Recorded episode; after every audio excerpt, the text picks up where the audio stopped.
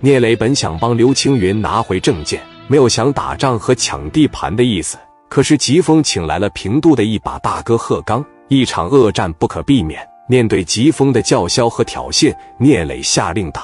蒋元抬手对着疾风就是一枪。由于未经过专门训练，加上距离有点远，蒋元的这一枪打偏了，虽然没打中，但也把疾风吓得够呛了。你敢动手？贺刚一瞅，对身边的兄弟说。把枪给我！贺刚从旁边兄弟的手中拿过五莲子，朝着聂磊这边哐的一枪。聂磊身边上来七八个兄弟保护着聂磊，别管我了，别管我！聂磊脾气上来了，别围着我，上去给我打他！十多把五莲子追着贺刚这边打。这一仗不能说贺刚这帮人不经打，也不能说神化了谁。聂磊团伙每次火拼后都要对作战过程进行总结。刘毅一边打一边喊。老子是磊哥的大兄弟刘毅。几个月前，我刚刚打死了一个。一般的火拼，谁也不希望打死人，都是往下三路打。可是刘毅的每一枪都是朝着上三路打，朝着要命的去。贺刚的兄弟下意识的反应就是保命，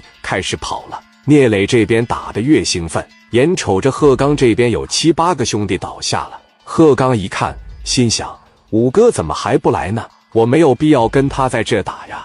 这时。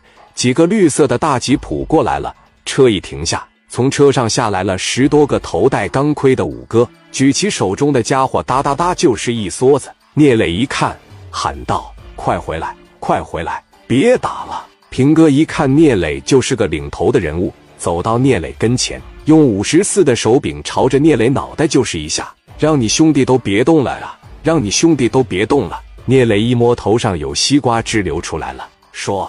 打我干啥呀？我咋地你了？你刚刚没听懂我说啥吗？我不是已经让他停了吗？这么大动静，你的没听见了？哎呦，真是疯了，真是反了！平哥拿着五十四的手柄，朝着聂磊的脑袋上又来了一下。聂磊急了，头往前一伸，来打呀！你打不死我，你就是我养的，别打！平哥一听，说我打死你，朝着聂磊的脑袋又来了三下。